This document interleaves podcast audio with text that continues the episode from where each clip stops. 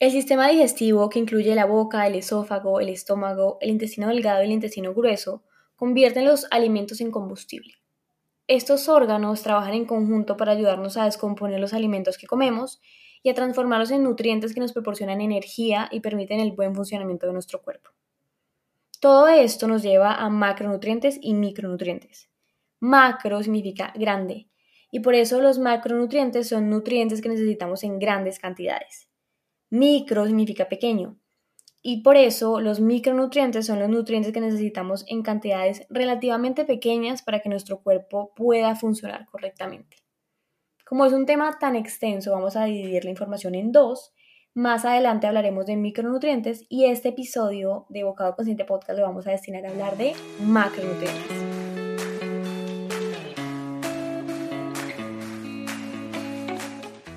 Bienvenida a Bocado Consciente Podcast, un espacio para nutrirnos desde el amor. Mi nombre es Natalie Rodríguez, soy health coach y creadora de Bocado Consciente. Y así como tú, yo también estoy buscando mejorar mis hábitos cada día porque creo que todos deberíamos vivir una vida más plena, saludable y feliz. Por eso, en este programa hablaremos de hábitos, alimentación, espiritualidad, relaciones, vocación, todo aquello que influye en nuestra salud y bienestar. Así que gracias por estar aquí, por tomar la decisión de vivir en bienestar y armonía, porque juntos esparciremos esa voz de conciencia en nuestras vidas y en la de los que nos rodean. Comencemos. Y bienvenido, bienvenida ahora sí a este octavo episodio de Bocado Consciente Podcast. Estos episodios se me han pasado volando y no me la creo que ya vayamos en el episodio 8. Puede parecerles poco porque no es tipo 100 episodios, pero hay que celebrar cada, cada pequeño avance y para mí sí es un gran logro tener ya 8 episodios. Además de que yo tengo una fijación con el número 8 porque es un número, es el número de la abundancia entonces, realmente este episodio es muy especial para mí y espero que para ustedes también, también lo sea, que les sirva esta información y que la puedan poner en práctica para alcanzar esos objetivos de tener una vida más saludable, más plena y más feliz. Y bueno, como les dije al inicio, hoy vamos a hablar de macronutrientes, específicamente de carbohidratos, de proteínas y de grasas, que son los tres tipos de macronutrientes principales. Y para empezar me gusta hacerlo con una pregunta. Entonces, aquí va. ¿Qué es lo primero que se les viene a la mente cuando escuchan la palabra carbohidrato?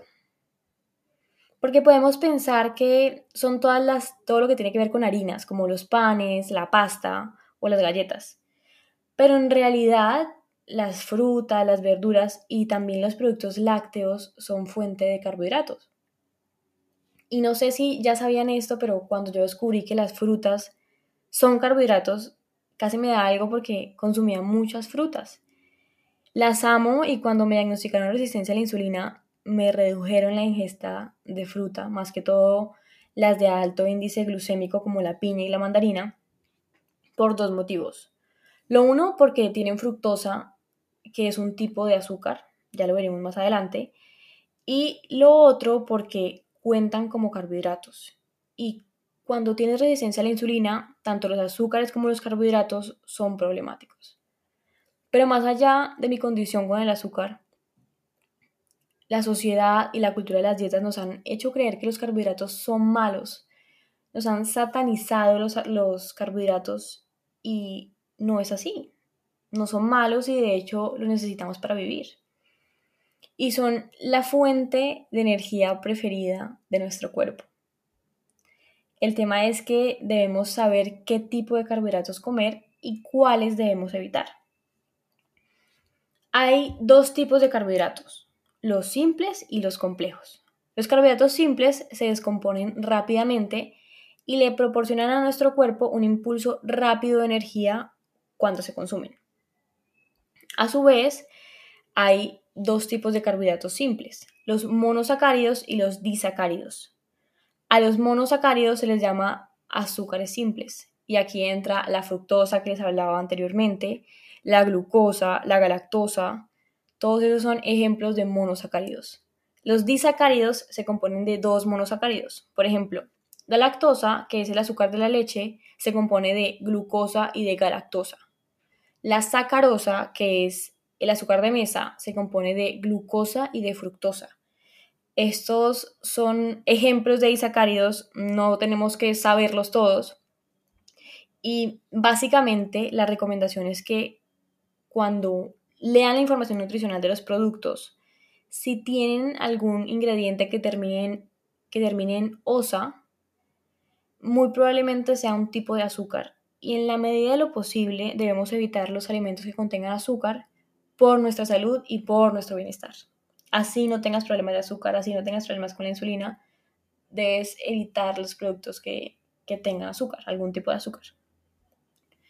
Porque para mí el azúcar es el peor veneno que le podemos dar a nuestro cuerpo. En el, y en el episodio 2 de Bocado Consciente Podcast hablamos de este tema, hablamos de lo adictivo que es el azúcar, que hay estudios que muestran que el azúcar es cuatro veces más adictiva que la cocaína y además es la principal causante de la obesidad en el mundo. Por eso es tan importante evitar el consumo de azúcar y tomarse el tiempo de leer la información nutricional de las etiquetas em, para saber qué es lo que nos estamos comiendo. Y ya pasando al otro tipo de carbohidratos, los carbohidratos complejos se componen de cadenas más largas que las de los carbohidratos simples. Por ende, requieren más tiempo para descomponerse y también por eso se recomienda que optemos por los carbohidratos complejos a la hora de consumir carbohidratos. Los carbohidratos complejos tienen almidón y fibra y se encuentran en alimentos como granos integrales, frijoles, legumbres, frutas y verduras.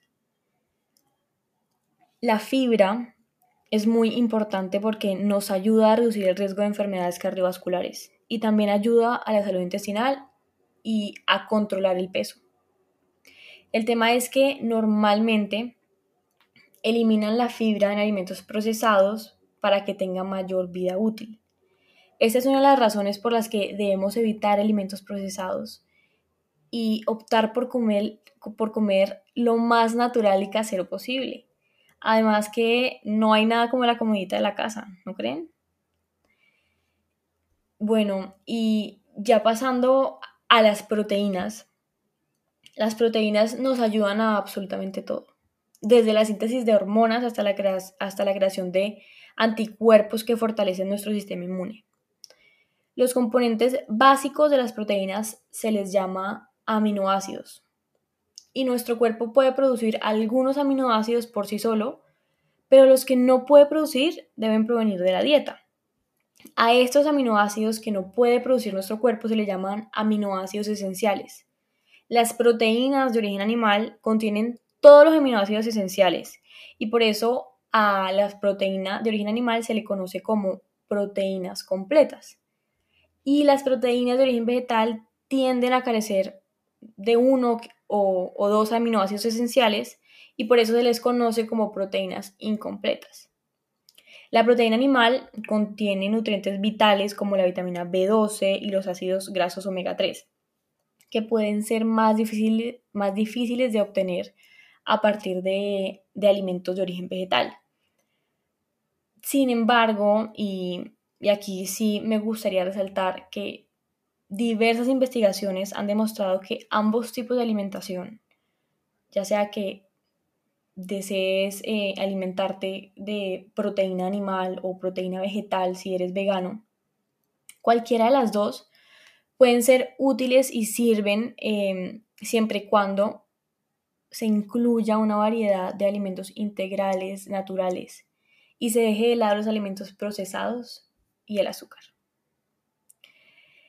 Es importante asegurarnos de estar obteniendo la, proteína suficiente para satisfacer nuestras necesidades, porque si no obtenemos suficiente proteína de nuestra dieta, nuestro cuerpo va a empezar a tomar la proteína de nuestros músculos para poder funcionar. Por lo general se recomienda consumir aproximadamente 0.8 gramos de proteína por kilogramo de peso corporal al día para satisfacer nuestras necesidades.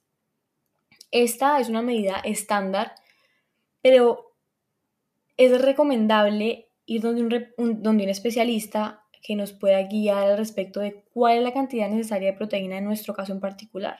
Porque recuerden que somos bioindividuales y nuestras necesidades pueden variar en función a, a nuestros niveles de salud, de actividad física y otros factores.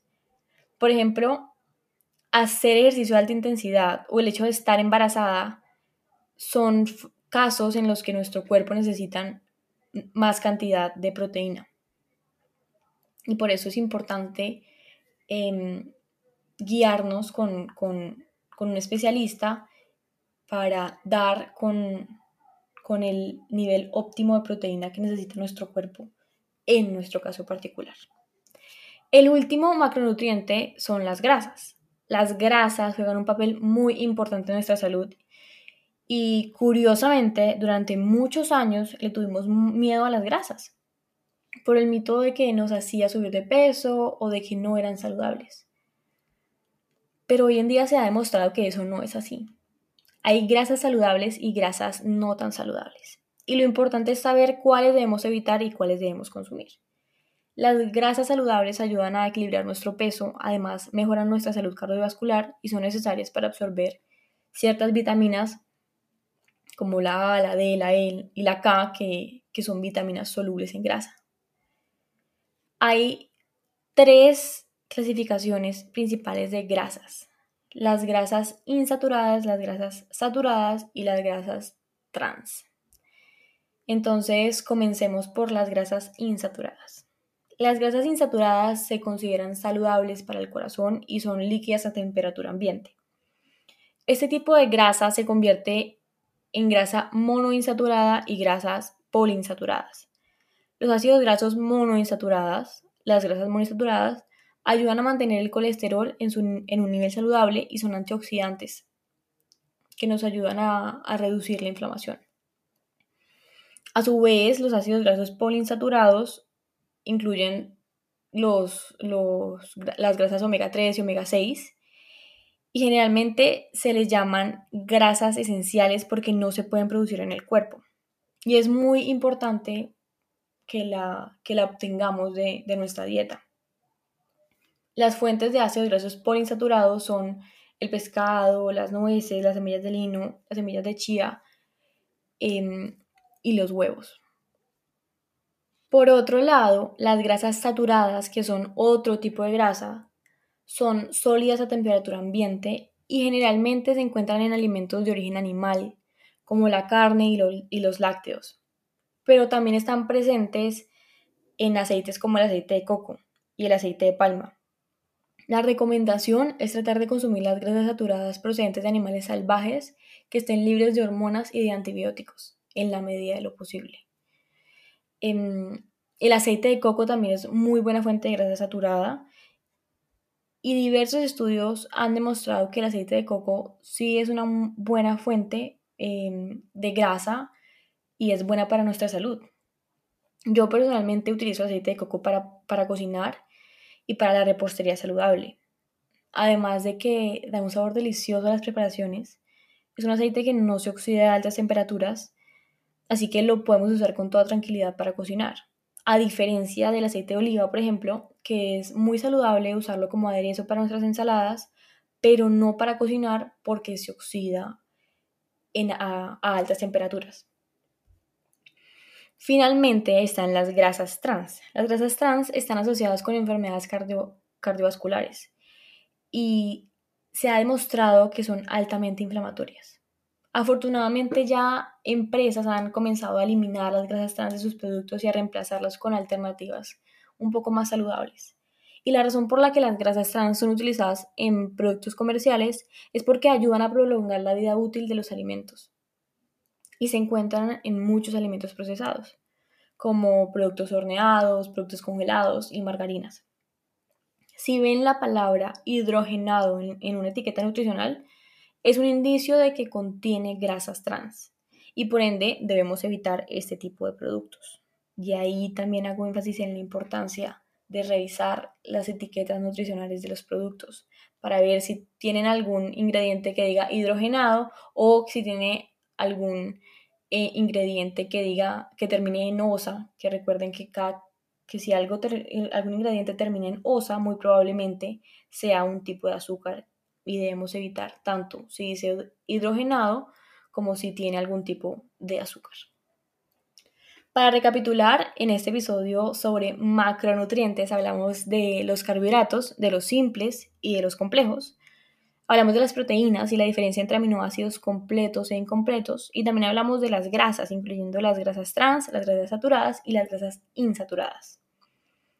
Yo creo que más allá de conocer cuáles son los macronutrientes, es importante saber identificar qué alimentos caben en cada uno de los macronutrientes y evitar los alimentos procesados, los altos en azúcar y en grasas trans. Pero sobre todo, no obsesionarnos con eliminar uno u otro macronutriente de nuestra dieta, porque se ha demostrado que nuestro cuerpo necesita a todos los macronutrientes para su buen funcionamiento. Cada uno tiene un rol en específico y es importante consumirlo en las proporciones que necesita nuestro cuerpo. Y en este punto les, les, puede estar surgiendo la duda de cuál es la cantidad ideal de cada macronutriente o cuáles son esas proporciones de las que, de las que les hablo. Y la respuesta es que no existe una cantidad ideal. Esto va a depender de nuestro estado de salud, de nuestra edad, de nuestro nivel de actividad física y en general de nuestra bioindividualidad. Por ejemplo, en mi caso en particular, por mi condición de la, con la insulina, yo sé que debo comer alto en grasas saludables, moderado en proteína y bajo en carbohidratos. Pero esto no va a ser igual para todos nosotros y de ahí la importancia de conocernos, de conocer nuestro cuerpo y sus necesidades en particular. Y ya con esto, mi gente consciente, me despido. Espero que tengan una semana llena de conciencia y amor. No olviden compartir este episodio en sus historias y etiquetarme como bocado consciente, consciente con SC para que me dejen conocerlos y saber si el contenido del podcast está siendo útil para ustedes, si les está ayudando en esa transición hacia una vida más saludable, más plena y más feliz. Les mando un abrazo enorme y nos vemos el próximo lunes con un nuevo episodio de Bocado Consciente Podcast.